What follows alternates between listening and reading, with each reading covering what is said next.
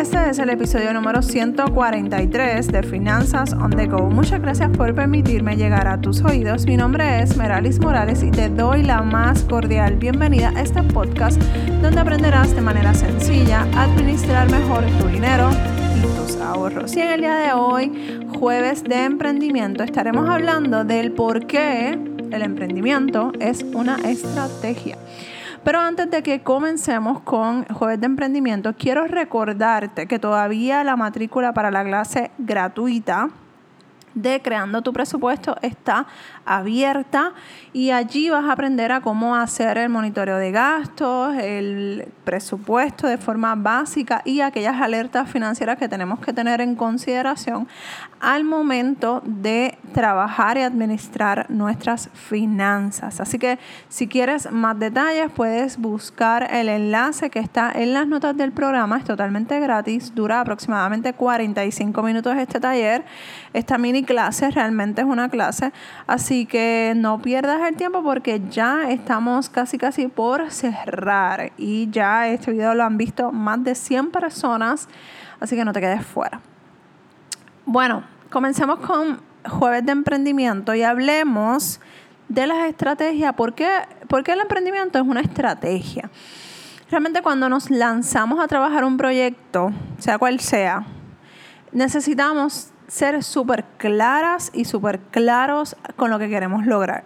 Cuando comenzamos un eh, emprendimiento, normalmente cuando eh, emprender es comenzar un proyecto, es comenzar algo. No necesariamente tiene que ser un negocio. Así que esto te puede ayudar en cualquier área de tu vida, ya sea que tú eres empleado y eres súper feliz en tu empleo y eso no hay problema. Así que cuando tú empiezas un proyecto familiar, personal, lo que sea, es importante que tú conozcas lo que quieres lograr. Si comenzamos de forma desorganizada, esto te va a afectar en tu ejecución de los procesos que vas a ir trabajando y lo que tienes que hacer. Por eso es importante conocer lo que queremos lograr antes de darle rienda suelta a ese emprendimiento. Si comenzamos a dar palos al aire, créeme que no vas a hacer nada. Vas a empezar bien pompeado, bien pompeado y a mitad de camino simplemente te vas a desanimar. Y te lo digo yo porque estuve en esa posición y yo siempre trato de compartir con ustedes lo que me ha funcionado y lo que no me ha funcionado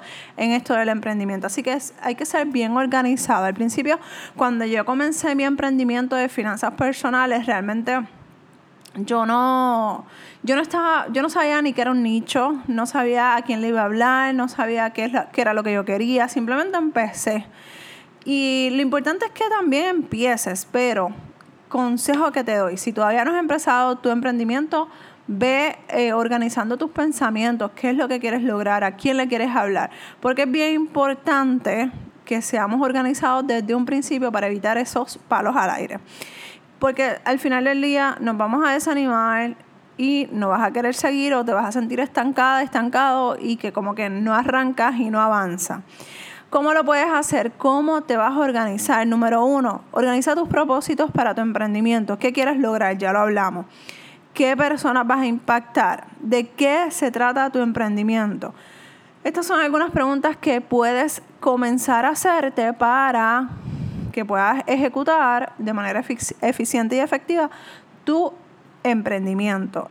Te puedes dejar llevar por esto, pero entre más detallada tú seas con tu, em, con, lo, con tu proyecto, con lo que tú quieres lograr, hacer, cómo te ves, eso es súper importante. Y si lo tienes que anotar en una libreta, hazlo, porque a medida que tú vayas avanzando, el emprendimiento no es una camisa de fuerza, el emprendimiento se va, es dinámico y va a seguir cambiando a medida que tú vayas avanzando, pero lo importante es que al final de esa travesía tú miras para atrás y veas, ok, esto fue lo que aprendí, esto es lo que no voy a repetir, esto es lo que quiero repetir porque me funcionó y porque logré mi objetivo. Por eso hay que ser bien claras y bien claros en lo que vamos a trabajar. Número dos, ¿cuándo comienzas? Muchas veces queremos hacer proyectos, queremos, tenemos sueños, pero por alguna u otra razón seguimos postergando esa eh, esa meta o ese objetivo que queremos lograr. Necesitas, necesitas, escúchalo bien, necesitas poner fechas reales para que puedas avanzar de acuerdo a lo que quieras hacer y lograr. ¿Cuándo debes haber completado esa primera fase de tu emprendimiento? ¿Cuál es la fecha? ¿Dónde vas a empezar? Las fechas son sumamente importantes porque cuando tú te pones una fecha de arranque es como si estuvieras eh, diciendo en su marca, listo y fuera. Literalmente, o sea, ya yo sé que X día yo voy a empezar X fases de mi emprendimiento. Para X fecha yo voy a estar en la segunda fase, para X fecha voy a estar en la tercera fase. Y de esa manera tú te vas a dar cuenta que vas a ir, aunque sea poco a poco, avanzando, vas a estar en movimiento. ¿Por qué? De esta forma te pones presión, pero de la buena, para hacer las cosas que tienes que hacer en el momento que quieres hacer y te muevas a la dirección que quieres llegar. Y así, poco a poco, cuando ya tú completes ese emprendimiento, tú vas a decir, pues mira, me tardé X cantidad de tiempo, pero aunque quizás lo tuve que extender, como quiera que sea, lo logré. Y así cuando vuelvas a emprender otro proyecto u otra fase dentro de ese mismo eh, emprendimiento que tengas, más o menos tú vas a saber cuánto tiempo te vas a tomar, cuánto tiempo cada fase te va a consumir y todas esas cosas porque ya vas a tener una base, ya vas a tener una un, punto, un punto de referencia. Por eso es importante anotar todos estos detalles en una libreta y, e ir organizando todas nuestras cosas del emprendimiento. ¿ok? Número tres, olvídate, olvídate, escúchame bien. Esto es como si te estuviera mirando a los ojos.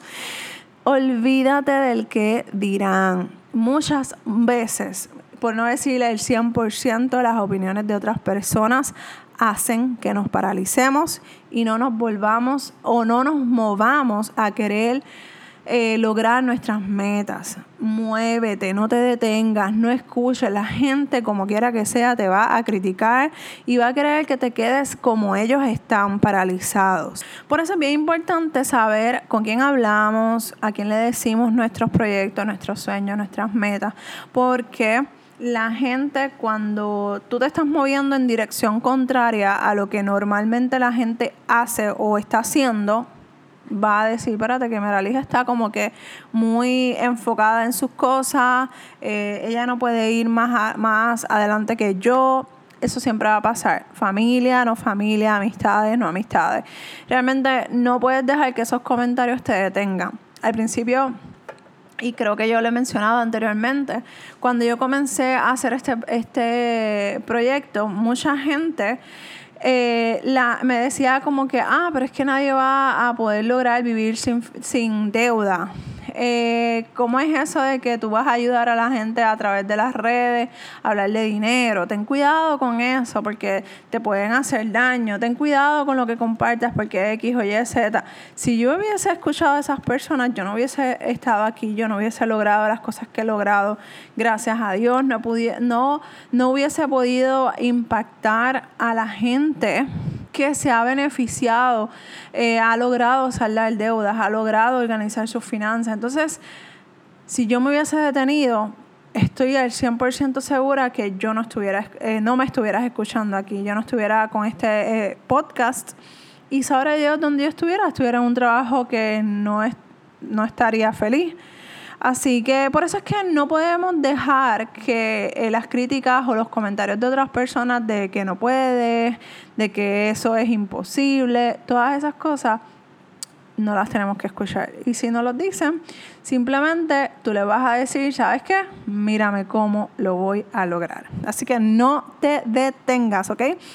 Cuando comenzamos a dar rienda suelta a nuestros proyectos, a nuestros emprendimientos, es muy probable que no tengas ese plan perfecto.